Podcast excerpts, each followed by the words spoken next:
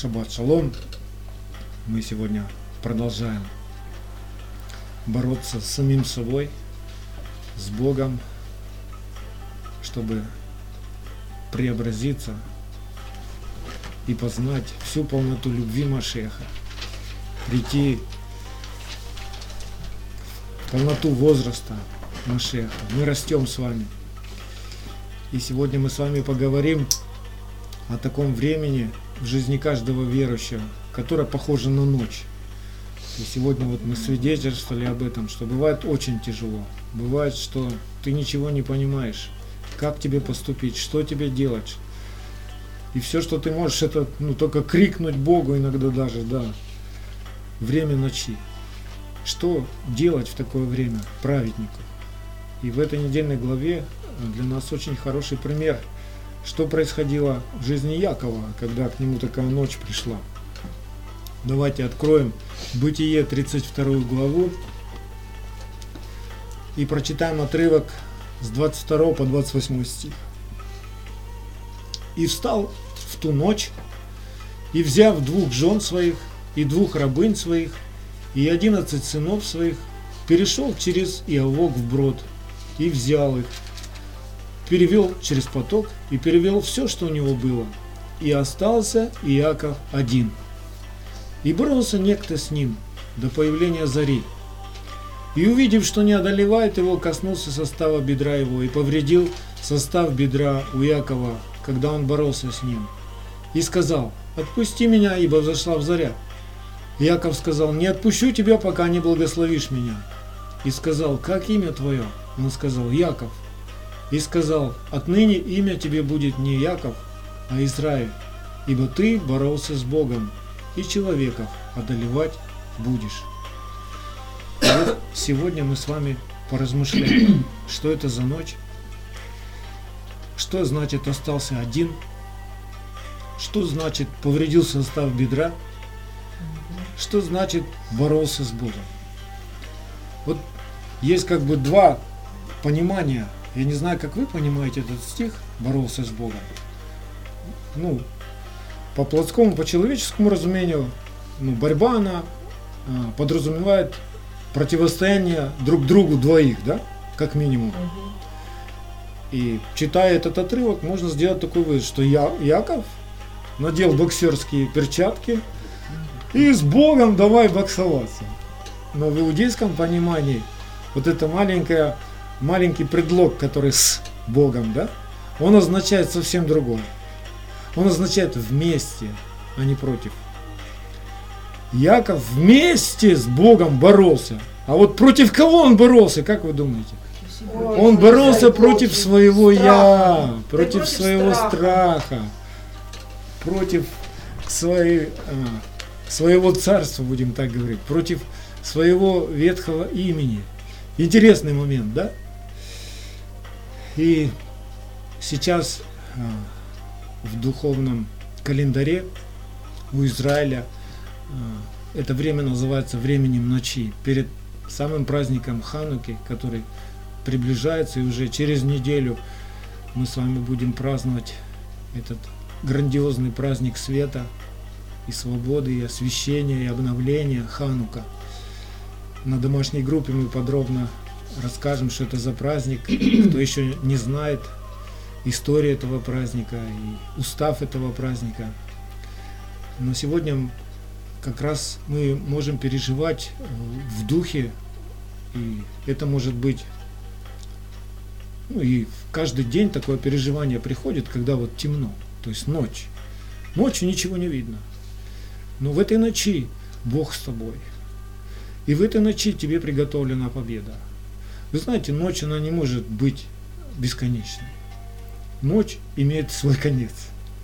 И мы это знаем. Если мы с Богом, мы увидим рассвет. Даже если полярная ночь, мы знаем, что все равно будет утро. Мы знаем, что все равно солнце взойдет. Мы знаем, что все равно солнце есть. Вот ночь, да, на небе солнца не видно, но ведь мы знаем, солнце есть. Так ведь? Да? Аминь. И когда есть на небе луна, мы можем как бы доказательство этого видеть, что Луна, она не сама излучает свет, она отражает свет Солнца.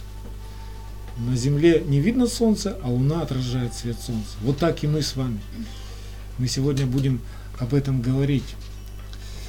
И в это время как раз, когда тебе кажется, что темно, и ты ничего не можешь, и все давит тебя и теснит, и все, за что ты можешь схватиться, это только Бог. Вот ну, куда руку не протяни, никого нет, темно. И ты шагу ступить не можешь, не знаешь просто. Но ты знаешь, что есть Бог, который любит тебя и хранит тебя. И если ты вот так вот эту ночь проводишь, то как раз в это самое время Бог обрезает сердце твое от всех страхов. То есть тебе надо пережить ночь, чтобы обрезаться от страха, чтобы утвердиться в вере. Надо пережить, перестрадать эту ночь. Как ты поймешь, что ты победил? Надо пройти эту борьбу. Победа, она не, не приходит так вот. Ну, наша жизнь это не сплошная победа. У нас есть время, когда мы чувствуем слабость, когда враги нас одолевают, но мы знаем, что победа нас ждет, потому что мы с Богом. И мы проходим сквозь это, мы побеждаем все это силой возлюбившего нас, и мы переживаем победу, радость. И потом снова что-то новое, и мы снова побеждаем. Вот так мы овладеваем землей. Вот так мы разбираемся со всеми врагами, выступающими против нас. А их у нас очень много. Против нас, друзья, весь мир.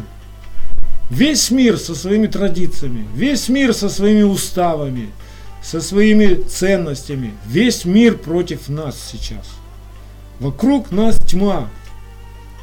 И вот в это время как раз мы видим, как тьма покрывает землю и мрак народы. А над тобой воссияет Господь. Поэтому не бойся, Израиль. Не бойся. Я встретил на Фейсбуке, кто-то выставил древнее еврейское пророчество. Один мудрый раввин перед своей смертью пророчествовал и говорил, что когда вы увидите, что русские захватят Крым, это время, когда вы можете слышать шаги Машеха. Когда Россия начнет воевать с Константинополем, оденьте э, субботние одежды ваши и уже их не снимайте, потому что близко. Мы сейчас с вами в таком времени, когда вот-вот мы увидим своего жениха, своего возлюбленного лицом к лицу. Я не знаю день и час. Мы знаем, что это произойдет осенью. Мы знаем, что это произойдет э, в праздник. Что это будет праздник, и весь Израиль будет праздновать этот праздник. Что будет пир, что будут дне, день праздника очищения будет, Йом-Кипур, да? Мы все это знаем. Но нам надо быть готовыми. Вот мы сейчас с вами начинаем еще одну подготовку. То есть прошел год, пришествие а, не, ну, второе пришествие не свершилось, мы снова продолжаем ждать. Мы снова продолжаем ожидать и готовить себя, и хранить себя верными, верной невестой себя хранить. Потому что мы знаем, что близко уже, при дверях наш жених идет. И нам надо оставаться верными. И в это время как раз Бог обрезывает наше сердце. То есть, если он еще не пришел, значит, у нас еще есть чем разобраться. Значит, еще не все мы одели на себя. Еще не во всем приготовлены. И это милость Божья. И вот как раз во время ночи Бог обрезывает наше сердце от наших страхов. Как написано в Второзаконие 36 стих. «Обрежет Господь Бог твой сердце твое и сердце потомства твоего». Да. Вот что интересно. Вы хотите видеть да. детей своих да. и внуков своих да. измененными, да. любящими да. Бога, боящимися Бога? Да, да, да. Сначала Бог ваше сердце обрежет, а через вас коснется и сердец ваших потомков чтобы ты любил Господа Бога твоего от всего сердца твоего и от всей души твоей, дабы жить тебе. Обратите внимание, что от всего сердца. Вот здесь, ну, как ключ к пониманию. Понимаете, что да, в нашем сердце возродилось семя Машеха. Но теперь ему надо заполнить все сердце. Я люблю Бога. Скажите, ты любишь Бога? Да. Да. Но еще не всем сердцем. Да. Да. Потому что есть еще такие моменты в твоей жизни, где у тебя любовь в какую-то другую сторону направлена, да? Где-то я люблю больше себя, или я люблю то, что вот мне предлагают, или я люблю что-то из своей прошлой жизни. Она должна отмереть, эта любовь. И она будет отмирать только если любовь к Богу будет возрастать. То есть он, любовь к Богу вытеснит всю ту любовь. Вот как это происходит. И надо расти. И когда мы с вами питаемся небесной пищей, а, вкушаем хлеб с неба, небесное питье пьем, да, мы имеем в себе жизнь, которая растет, растет, растет, растет, умножается. И приближается день ясный, рассвет. Это время, когда темно, да? Это время, когда происходит экзамен в нашем духе. Испытывается драгоценная наша вера. Вот как верующему доказать, что он верующий? Вот как, вы никогда не думали? Вот испытание. просто сказать, я верующий. Да вот тебе крест, я верующий. Покажи веру свою в делах своих. Вера, она всегда проверяется в испытаниях. Вот придавила тебя, и если ты продолжаешь твердо держаться, о, вера твоя спасла тебя. Если ты сразу начинаешь колебаться, ну, стало чуть-чуть тяжело там, или сильно тяжело, наступили на тебя враги, взяли уже гвозди, крест, приготовили тебя, привязали, хотят тебя распять. Что ты? Отречешься? Нет. Надо до конца хранить свою веру. И вот через все такие жизненные ситуации мы утверждаемся в вере. То есть наша вера крепнет, крепнет. Мы как обжигаемся в огне испытаний. И мы уже переплавляемся, в нас нет никаких примесей. Они все сгорают вот как раз, когда проходит испытание. И экзамен этот духовный, он такой, такая ситуация в твоей жизни происходит, чтобы ты а, умер. Что Бог нас к смерти призывает. Да, я должен умереть для этого мира и воскреснуть для Бога. Я должен умереть для своей прошлой жизни. Я должен умереть для, будем говорить, для стиля жизни прошлого. То, как я раньше жил, я уже больше, ну, во мне не должно быть ничего, что тянуло бы меня, манило бы меня туда, связывало бы меня с этим. Оно должно отмереть. Вот скажите, если мертвому а, включить мощную музыку, он затанцует? Он скажет, ой, какая классная, хочу и включите еще, пожалуйста. Бис, повторите, пожалуйста. И ему все равно, как бы музыка не играла.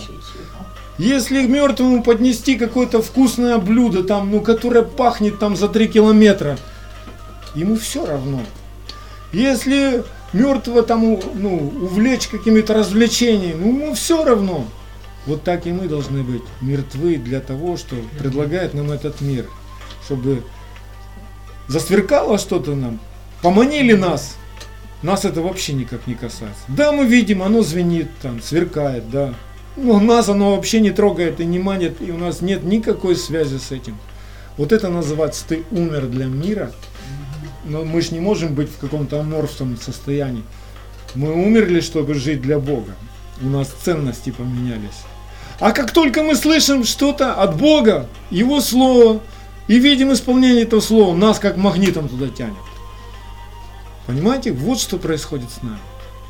То есть мы можем услышать Бога даже э, в общении грешников, то есть они друг другу там размышляют о жизни, что-то, или в твою жизнь какой-то человек говорит что-то, и ты понимаешь, ну, Бог через него тебе что-то напоминает. И, вы знаете, что мы можем слышать даже через грешника, мы можем слышать даже через осла, как нам Бог говорит. Ну, люди. Да.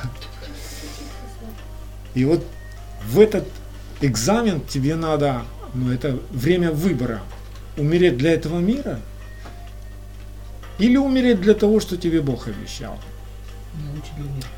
Конечно же. Но это крест должен произойти. Кто из вас бросал а, курить знает, как это происходит. Это похоже, как, ну все, сейчас у меня отвалятся уши. Я сейчас умру. Но как перелом происходит такой. Нет, все равно нет, нет, нет, я сказал. И ты переживаешь свободу. То есть вот эта напасть проходит, это влияние на тебя проходит, и тебя уже ничего не цепляет. Покажи тебе самые лучшие сигареты, вообще тебя никак не касается. Даже и мысли нет взять. Вот это называется ты умер. И вот Бог хочет, чтобы мы так умерли. И поэтому Он ну, организует такую ночь в жизни каждого из нас. Такое время, такую, где мы должны ну, либо влево, либо вправо. Вот ты стоишь один. Все, спросить не у кого больше. Твой опыт не работает. Твои таланты не работают. Твои силы не работают. Все, что работает, это только Бог. Ты веришь, что Он есть, что Он любит тебя, и что Он крепко тебя держит, и что Бог за тебя. И только этим ты переживаешь эту ночь. Павел писал Галатам, 6 глава, с 14 по 16 стих. Галатам 6 глава, с 14 по 16 стих.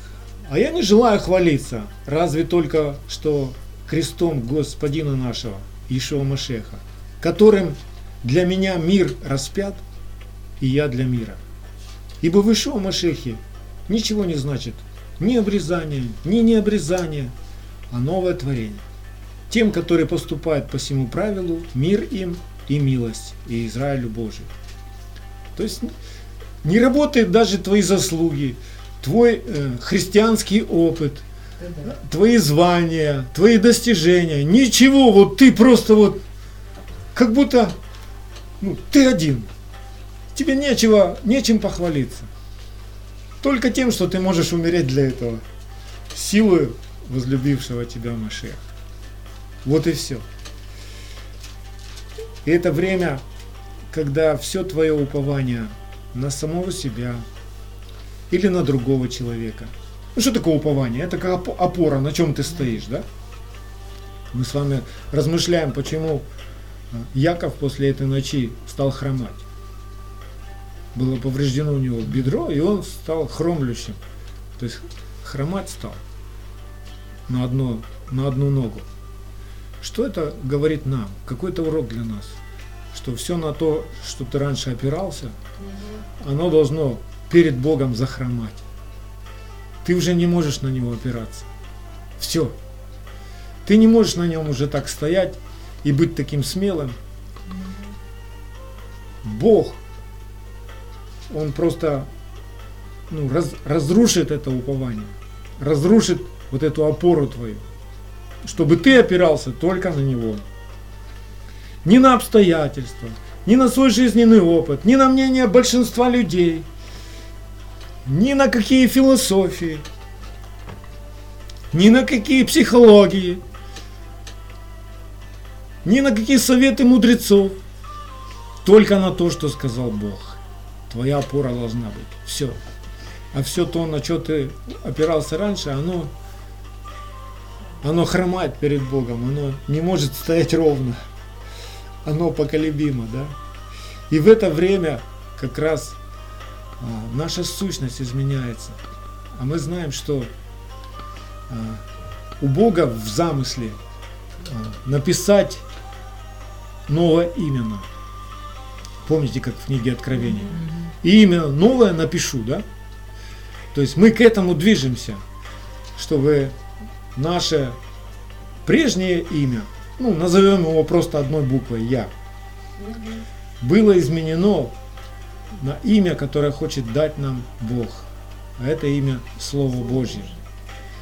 И есть прямая связь этого имени Слово Божье с именем Израиль. Вот как Якову он говорит, отныне ты не будешь называться Яков, но будет тебе имя Израиль. Израиль, если дословно разобрать, означается борющийся с Богом. Или будет править Бог. Вот в какого Бога мы верим, и вот к какому народу мы примкнули с вами, что для нас наш царь Бог.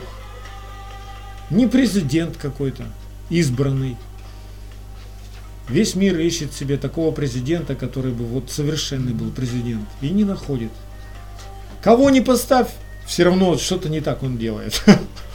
Нет такого, просто нет на земле такого. По, да, по одной простой причине, потому что Бог царь. Странная ситуация, когда выбираешь, видишь все хорошие. Как выберешь, Да. говорит, его как подменяют. Да, да, да. Человека платит власти денег. Вот. И мы с вами носим это имя Израиль, борющийся с Богом.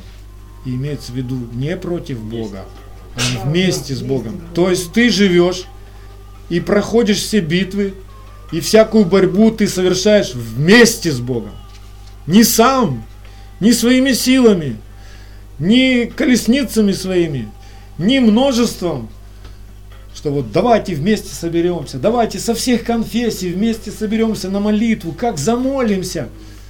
Какая у тебя может быть молитва с разными конфессиями, с теми конфессиями, которые отвергли основания Израиля?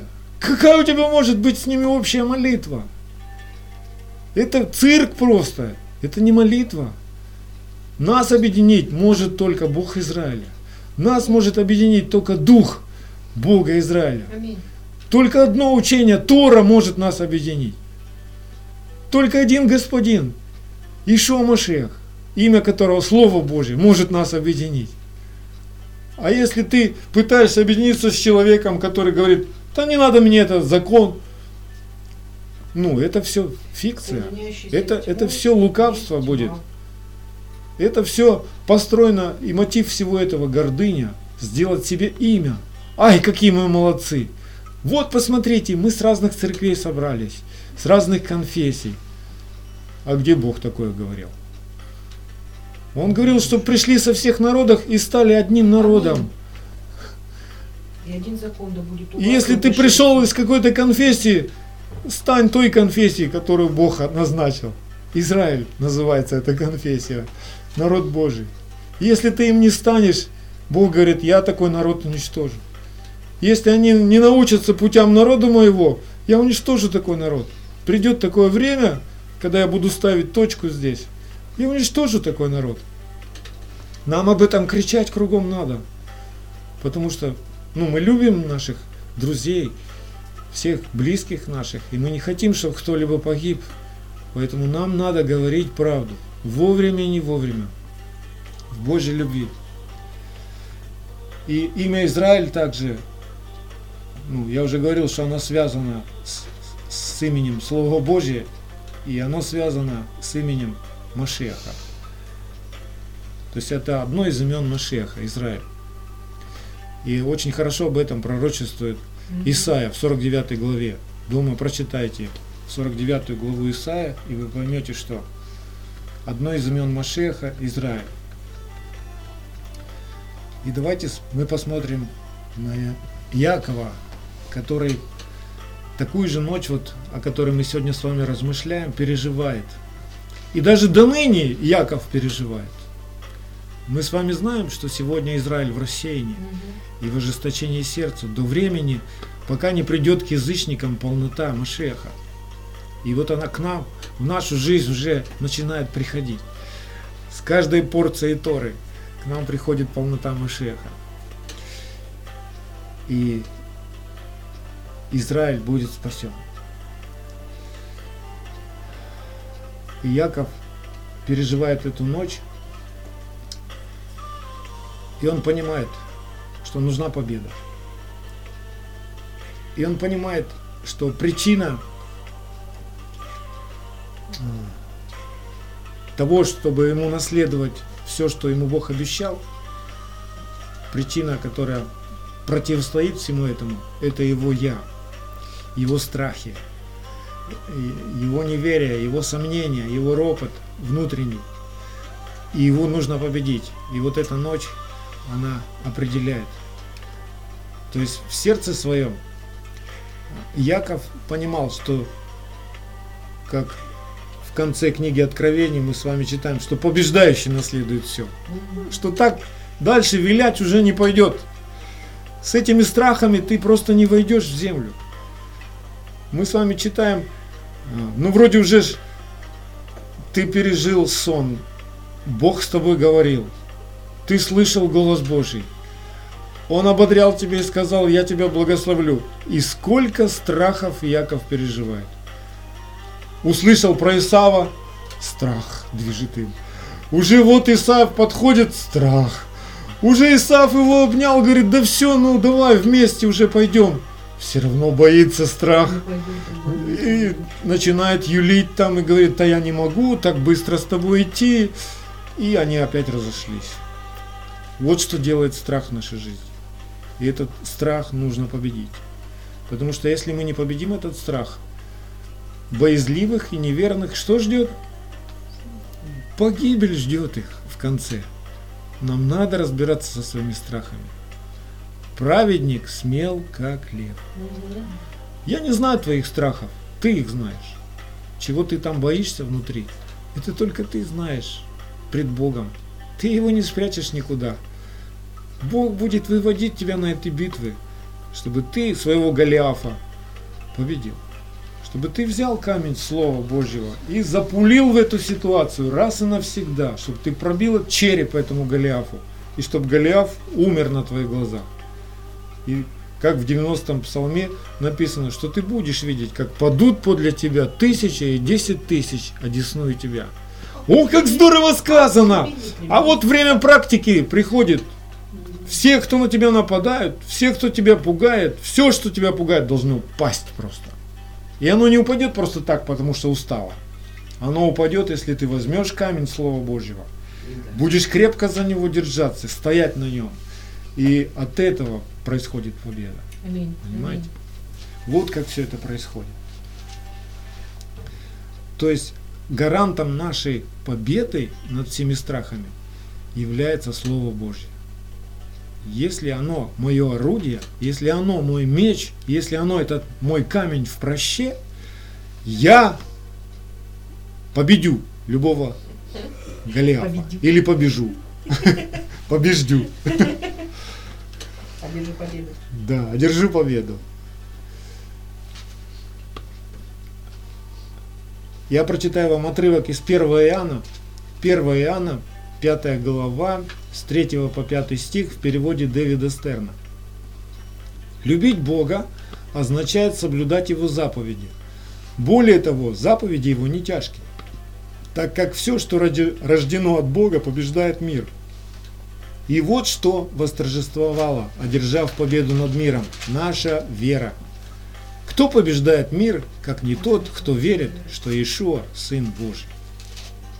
Мы с вами понимаем, что, что это значит верить, что Иешуа – Сын Божий. Не просто как исторический факт какой-то, да? Сын, он творит волю Отца. То есть у него нет противоречий с Отцом, Он и Отец одно. И Сын Божий это не Бог. Мы с вами уже в этом утверждены. Сын, он чей? Я недавно как-то переписывался с, с одним верующим на Фейсбуке. Ну, полемика шла на тему Троицы. И пытались мне как бы доказать, что даже а, люди из мессианской общины, вроде иудеи, да, вроде же знают Шма Исраэль, Адонай Лахейну, Адонай Хат. И все равно они как бы толкуют, что там где-то в Кабале или в Талмуде, я уже не знаю, что у Бога несколько лиц. И я когда объяснял, и сам откровение получил. Но послушайте, лицо, оно не может быть Богом. Лицо, оно всегда чье? Ну. Потом они мне говорят, ну вот Господь есть Дух, значит Дух есть Господь, да, ну Бог. То есть, ну как уравнение такое получается. Я говорю, э, не, подожди, Дух, он всегда чей? Он не может быть сам по себе Дух. Он всегда чей? Точно так же и Сын. Он чей? Он не может быть Богом. Он чей? И мы знаем, что Ишуа рожден, а Бог без, ну, безначальный. Мы знаем, что Ишуа переживал смерть, и три дня был в гробе, да, а Бог бессмертен. Мы знаем, что Бога никто видеть не может, а Ишуа видели. То есть все это через Слово Божье открывается нам, и тьма уходит. И мы уже ну, не, не, не начинаем как бы вот философствовать, как мы раньше философствовали. Никто из людей не может объяснить эту доктрину о Троице толком. И все их объяснения сводятся потом к одному такому мудрому в кавычках выводу. Ну, Его это толком э, как бы нельзя объяснить, просто надо в это верить. Никто не понимает толком, ну что это, как это, как это слепить, как это подтвердить Словом Божьим, потому что оно не держится. Слово Божье, оно противоречит этой доктрине на самом деле. Поэтому а, возьмите себе на вооружение. Если вам кто-то будет пытаться доказать, что вот Сын Божий это Бог, ну там же уже рус, по-русски ясно написано Сын Божий.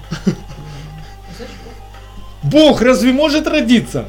Если Бог родился, то от кого он родился? значит, От Богоматери. А мать от кого родилась? От бабушки. И так пойдет.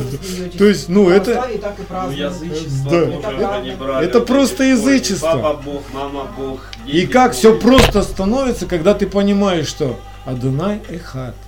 Бог не Один. Бог, он безначальный, бессмертный. И все от него начинается. Он сказал слово. Слово Божье, оно Божье. Бог его сказал. Оно не Бог само по себе. Вот написанное мы читаем, это ж не Бог. Нет.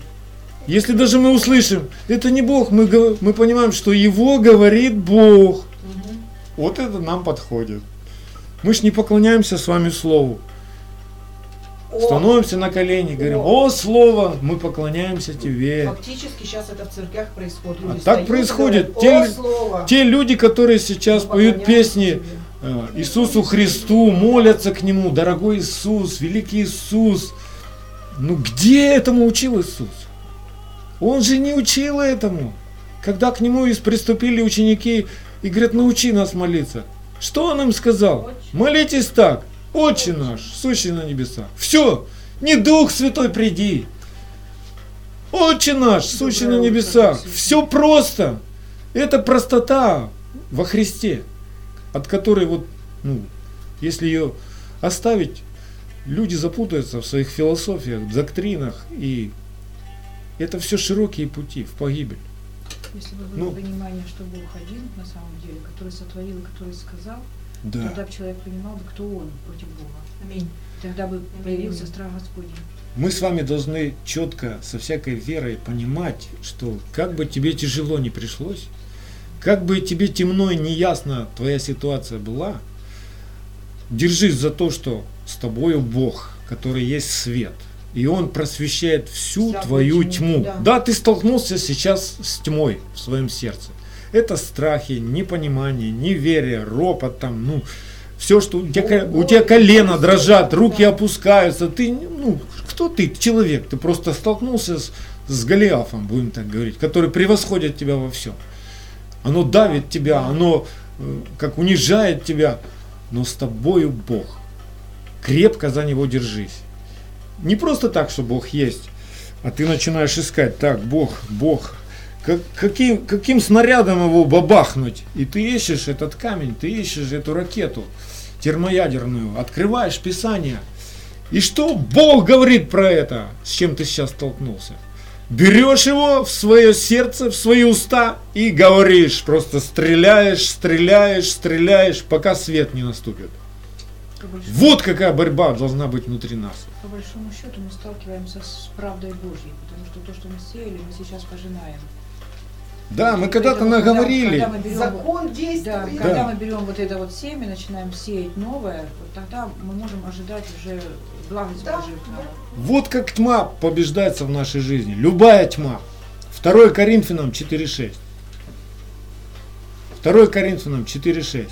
Потому что Бог, повелевший из тьмы воссиять свету, озарил наши сердца, чтобы просветить нас познанием славы Божьей в лице Иешуа Машеха. Аминь. Откуда Бог повелел? Тьмы. Тьма в твоей жизни, да? Да, да, да. Казалось бы, что может быть в этой тьме? Но если ты с Богом в этой тьме, это тоху вавоху. Земля была безвидна, пуста. Дух Божий носился над землей. Бог не оставил тебя. Скажи, надо что-то сказать в тьму. Да будет свет, да? И отступит тьма. Когда ты провозглашаешь, «На- напала на тебя болезнь, провозглашай исцеление. Провозглашай, что ты живешь для правды. И Да. поэтому ранами Ишуа Машеха ты исцелен. Не поклоняйся болезни. О, моя болезнь. Я всем про тебя расскажу. Я прославлю Я тебя на всяком тебе месте, прославлю тебя. Имя твое буду возвещать народам. Да? Нет, ведь Бог нас не призывает это делать. Надо нашей болезням, всем нашим болезням тела рассказать про нашего Бога, Бога Израиля. И тогда они и преклонятся. Аминь. Вот что нам нужно делать. Если мы опустим руки и упадем в бессилие, да, и перестанем бороться и скажем, да что я могу, и все. Я один на один, Бог, наверное, забыл меня, оставил меня. Знаете, если ты так выберешь поступить, то все, что ты даже накопил, будет разрушаться. То есть твоя вера, твои основания дадут трещины, и все разрушится. И об этом Павел пишет Тимофею, 1 Тимофею 1.19. «Преподаю тебе, сын мой Тимофей, сообразно с бывшим о тебе пророчествами такое завещание, чтобы ты воинствовал, согласно с ними, как добрый воин, имея веру и добрую совесть, которую некоторые, отвергнув, потерпели кораблекрушение вере. Нам нельзя приучать себя и оставаться лояльными, ну, заключать какие-то компромиссы. То есть компромисс это поражение. Противостоять всякому компромиссу это борьба, за которой следует победа. Если ты выбираешь компромисс, ты будешь иметь поражение. Не сразу, может быть, ты увидишь. Но оно придет к тебе, оно будет разъедать тебя, оно разрушит твою веру. Это похоже, как корабль терпит крушение в море. В мире очень просто есть пословица, которая говорит, нельзя одной попой на два стула сесть. Вот это я вам говорю, вот это называется компромисс. То есть я и нашим, и вашим. В конечном итоге все Ни там не будешь сидеть, ни там. Шлепнешься, шлепнешься попой на пол. Мы с вами в прошлый раз э, говорили и раз- размышляли над тем, как э, рождались э, 12 колен, 12 имен Израиля. И я хочу напомнить вам, что э, наше возрожденное, но еще не обрезанное сердце, да, это как служанка Валла была, Мгм. да, оно рождает суд и борьбу. Да. Вроде бы я уже верующий, но мира еще нет. Я еще никак не успокоюсь. Я еще не такой счастливый. Мне еще постоянно надо, у меня, ну, как раздвоение происходит. Одна часть меня туда меня клонит, другая часть меня туда клонит. Кто победит? Помните, как я вам рассказывал? 50 на 50. Да, да, да. Вот это ты родился. А теперь в какую сторону начнешь расти, то и будет сильнее. И вот Вала родила Дана и Нефилима, да, Не Якову, Фалима. Неф, Нефалима. То есть это суд и борьба. Одно имя буквально означает суд, другое означает борьба. И только впоследствии, то есть все это происходит, эта борьба происходит для того, чтобы родились последние сыновья, которые прообраз Машеха, чтобы родился Иосиф и Вениамин. Награда Бога и сын справа, да? Мы понимаем, что без этой борьбы мы не переживем силу и любовь Машеха. Без этой борьбы в нас никто не увидит Машеха. Машех должен победить всю нашу прежнюю ветхую природу. Он должен прославиться в нас. Как он в нас прославляется? Когда я выбираю поступить, как говорит Бог, кто прославляется? Бог прославляется. Когда я выбираю сделать себе имя, кто прославляется? Я прославляюсь. Но слава человеческая, как цвет на траве. Да, она расцвела, но сразу и засохла, и завяла, и ее бросили в печь. То есть смысла в этом никакого нет. Давайте с вами посмотрим, как переживал борьбу в себе царь Давид, псалмы которого мы читаем, который написал и пел Богу ну, больше половину псалмов, которые мы читаем с вами, да? Каждый месяц, каждый день. Мы не можем уже без этих псалмов. Вы знаете, что Давид был рожден свыше? Вас это удивляет? Он иудей, царь. Тогда не было Нового Завета. Но он был рожден свыше. Какой признак того, что он был рожден свыше? Потому что он слышал Бога. А Ишуа, помните, как говорил Нафанаил, да? Что дух, Рожденная рожденный от духа, слышит, что что Бог говорит. И если ты слышишь, что Бог говорит, это уже говорит о возрождении, Иоанна от 3 духа. Да. да. интересно, где это, это Евангелие от Иоанна 3 глава. И вот Давид, муж по сердцу Божьему, да? Как его Бог назвал, муж по сердцу моему. Рожденный свыше, потому что слышал Бога. Я вам сейчас покажу два места из Писания. Что происходило в его сердце. Первое место Псалом 26.8. Псалом 26.8. И там он поет Богу. Сердце мое говорит от Тебя, ищите лица моего, и я буду искать лица Твоего, Господи. То есть он слышит, что Бог ему говорит, ищите лица моего. Слышит сердцем, духом, да? И в его же сердце, и такой еще псалом был, 35-й псалом. Со второго стиха начну читать. Нечестие беззаконного говорит в сердце моем. Ага, как это? И Бог говорит в сердце моем, и нечестие беззаконного говорит в сердце моем.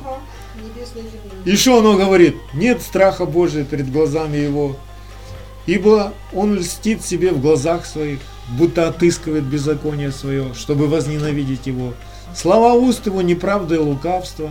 Не хочет он вразумиться, чтобы делать добро.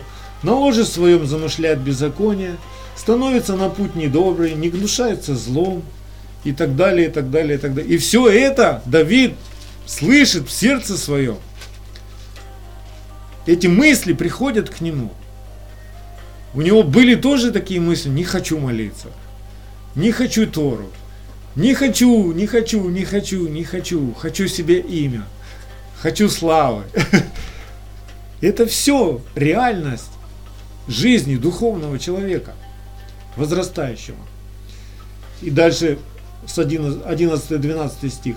Продли милость Твою к знающим Тебя и правду Твою к правым сердцам.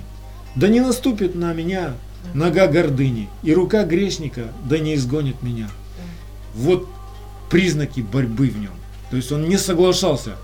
Да, он слышал эти мысли, слышал это нечестие, которое в сердце говорило, но он выбирал то, что говорит Бог. И обращался к Богу за помощью, за силой. И Бог укреплял его, и он побеждал. И поэтому Бог назвал этого человека муж по сердцу моему. Разве Давид не делал ошибки? Делал ошибки. Были у Давида слабости? Были. Страхи у него были? Были. Но он все преодолевал. Он все побеждал. Мы думаем, Давид это такой супергерой, там, сейчас бы про него такой фильм сделать там в Голливуде бы. Но он был человек, который пел Богу в ночи, в своей ночи, пел Богу, плакал, падал перед Ним на землю, лежал перед Ним в ожидании судов.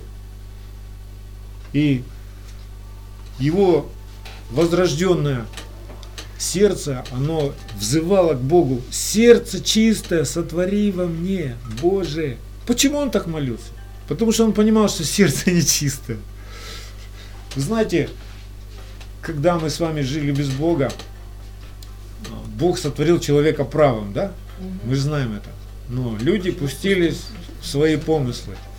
И вот эти помыслы, эти наши поступки, это наш выбор делать беззаконие, от всего этого, от беззакония, от всякого греха, наше сердце как сморщилось, сжалось. И мы уже не способны любить кого-то, любить Бога. Все, что в нас осталось, это любовь в себя. Вот себя я еще люблю. Люблю. Я себя накормлю, я себя буду нежить, я себя буду тешить. И это еще как бы в нас осталось, но а, оно как а, искажает полноту любви. То есть, если мы выберем из любви только любовь к себе, получится, что это уже неправильная любовь. Так не должно быть. И поэтому Давид поет Богу, 118 Псалом, 32 стих. «Потеку путем заповедей Твоих, когда Ты расширишь сердце мое». То есть внутри нас есть что-то такое, которое хочет раздвинуть пределы нашего сердца. Оно было сморщенным. И теперь вот, ну, вы видели когда-нибудь шарик, да, спущенный? Он такой... Но если Бог начнет туда дышать, оно больше, больше, больше, вот так происходит, э, наше, наше сердце изменяется. А, свет, света становится все больше, силы становится все больше, мудрости больше. Вот как это должно происходить. Я каждый день об этом прошу Бога, расширь сердце мое. Я не могу любить вот сам, что ты родить из себя, понимаете? Я не могу это сам произвести. Я не, ну, не источник. Мой источник Бог.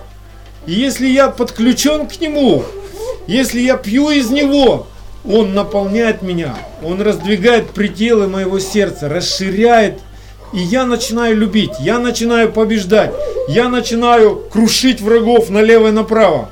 Он делает меня сильнее всех врагов моих, мудрее всех земных мудрецов. Только единственный вариант для меня – Бог.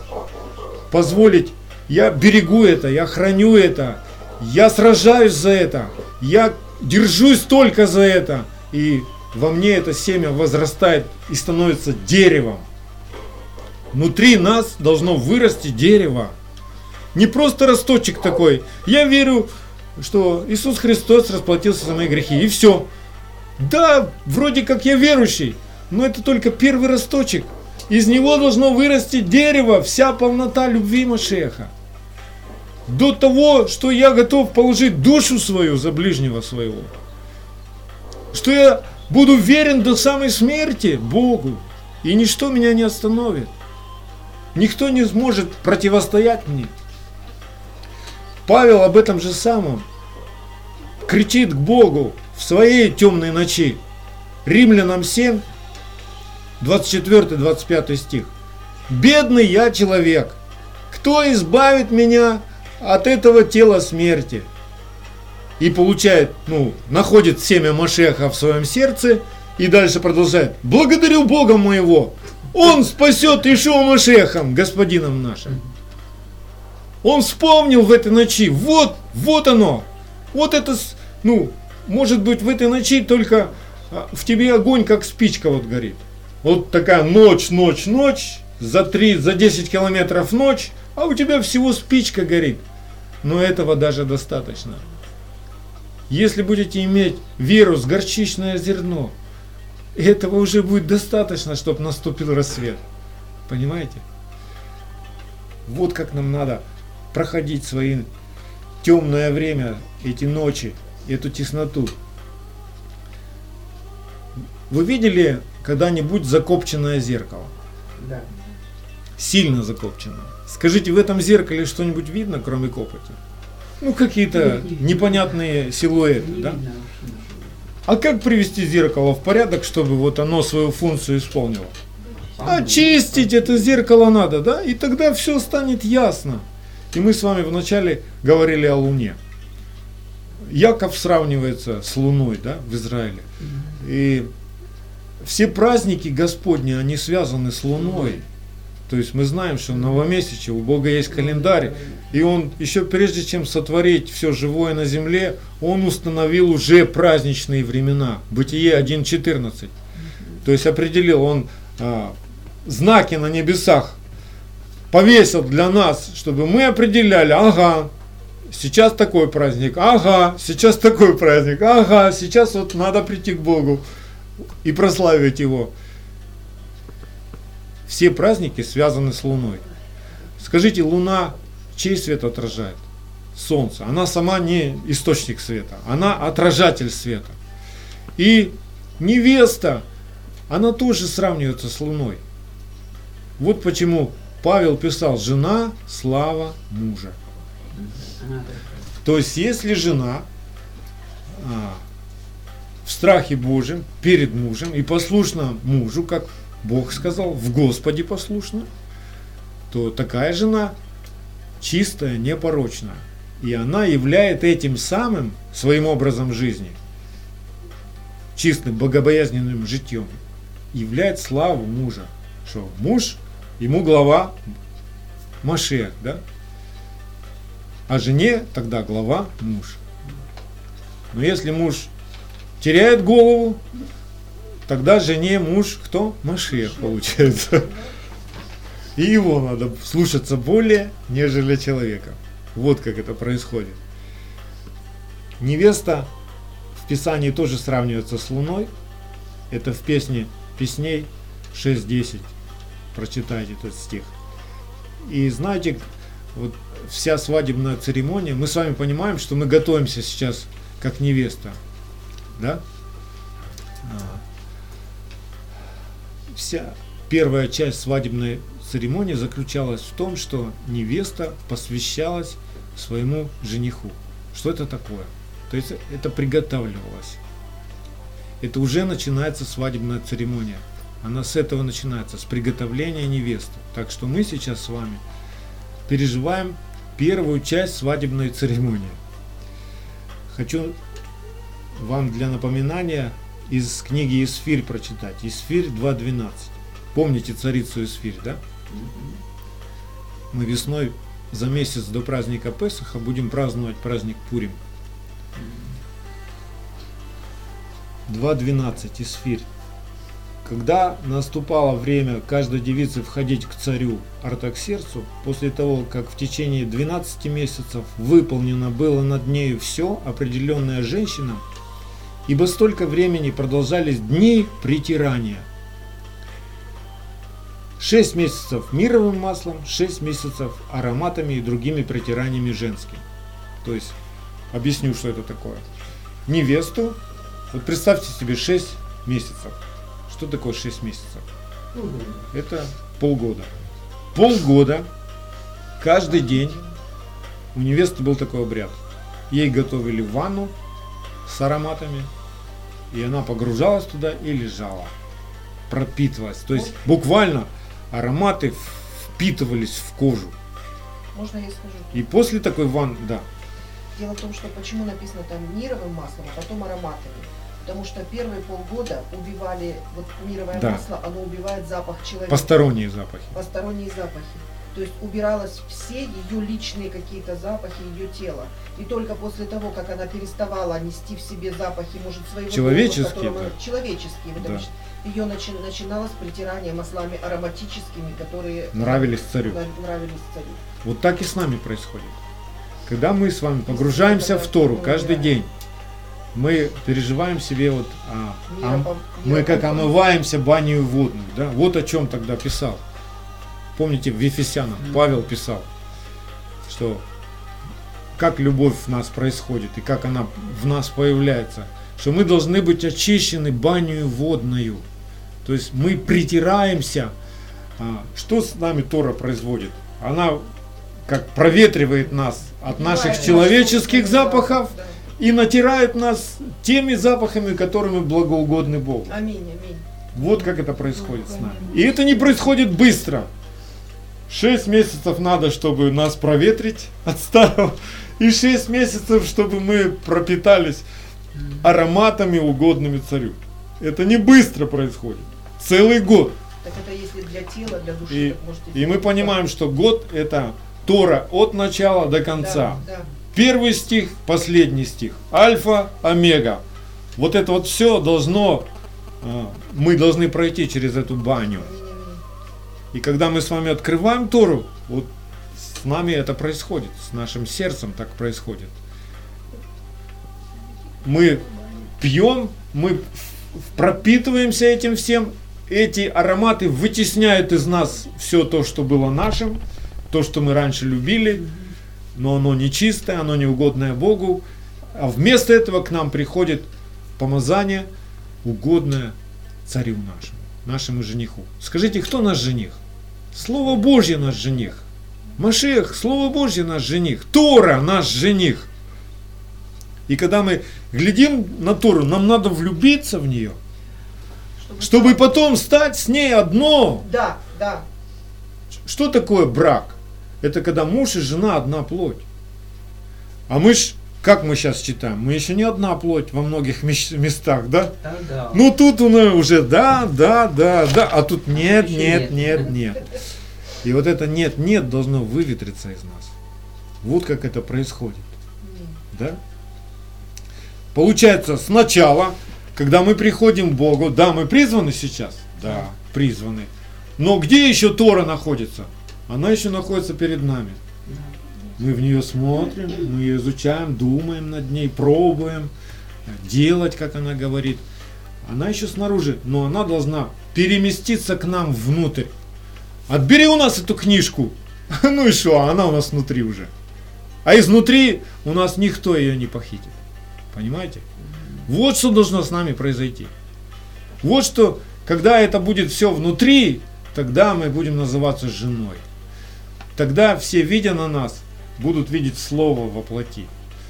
Будут видеть Машеха, живого Машеха в нас, на земле.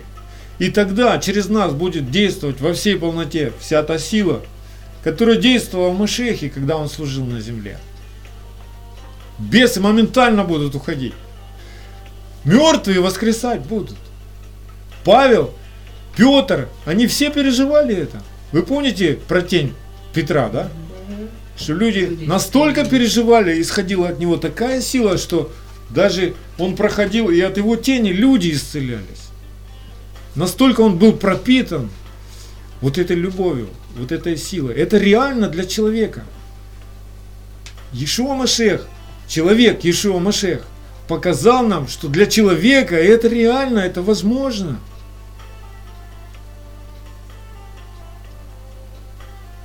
Проблема, что многие люди сделали из него идола и поклоняются ему как Богу, не понимая, что он человек. Одни взяли, распяли его, другие взяли из него, сделали идола. И это не истина. Истина в том, что он человек, в котором обитал Бог. Человек, в котором написано и исполнялась вся Тора.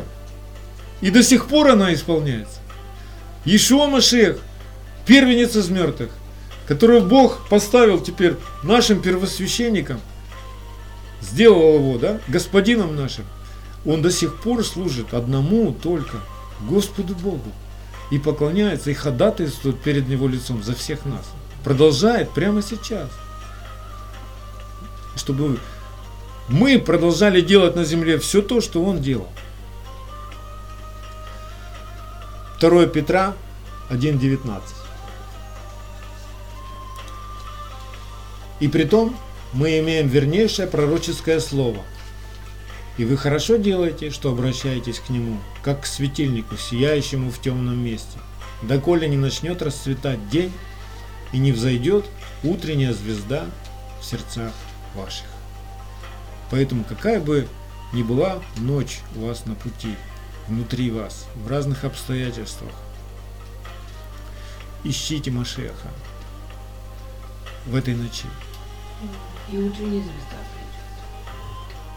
И вы увидите рассвет. Вы увидите исцеление в лучах Его. Можно искать докторов, можно искать лекарства, можно искать другого какого-нибудь человека.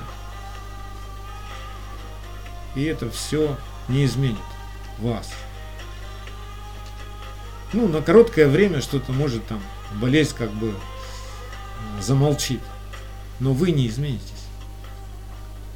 А если вы позволите Машеху у вас возрастать, вы изменитесь, и тогда ни одна болезнь не сможет прикоснуться к вам.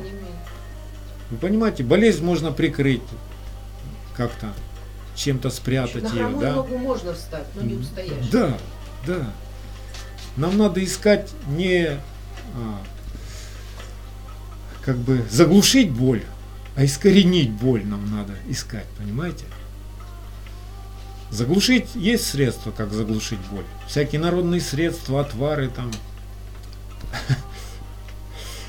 Или какой-нибудь другой человек. Но мы должны понять, что внутри нас есть такой источник, такая сила, которая, если позволить ей возрасти, тогда ни одна губительная язва не сможет прикоснуться к нам. Ни одна болезнь не сможет прикоснуться к вам. У нее не будет ни сил, ни прав никаких, ни возможностей. Вы хотите этого? Да. Поэтому пусть Слово Божье возрастает в нас. Пусть Дух наш возрастает в этом Слове. Пусть все, что говорит нам Бог, растворится в нас, расширит наше сердце, чтобы из нас реки воды живой текли, Тора из нас текла. Во всех жизненных ситуациях, какие только могут быть у человека на земле. Из нас, из храма должна вытекать река учения, живая вода. И везде, куда эта вода живая попадет, там все твари, вся мертвая вода, все становится живым. Куда бы ты ни пришел, вот что означает, и будешь ты в благословении. Куда бы ты ни пришел, кому бы ты ни пришел, что бы вокруг тебя ни происходило, раз ты там появился, пришло благодать и милость, пришло Царство Божие. Вот почему Иешуа, когда ходил по земле и благовествовал, он говорил, приблизилось к вам Царство пришел. Он не говорил, вы знаете, вам надо верить в Иисуса Христа. Тебе нужен Иисус. Иисус не проповедовал Иисуса. Иисус проповедовал так. Приблизилось к вам Царство Божие. Как это? при- Где оно? Вот оно. Оно внутрь меня есть. И оно к вам сейчас говорит. И ты слышишь его. Вот что это. Так что Царство вам Небесного. Аминь.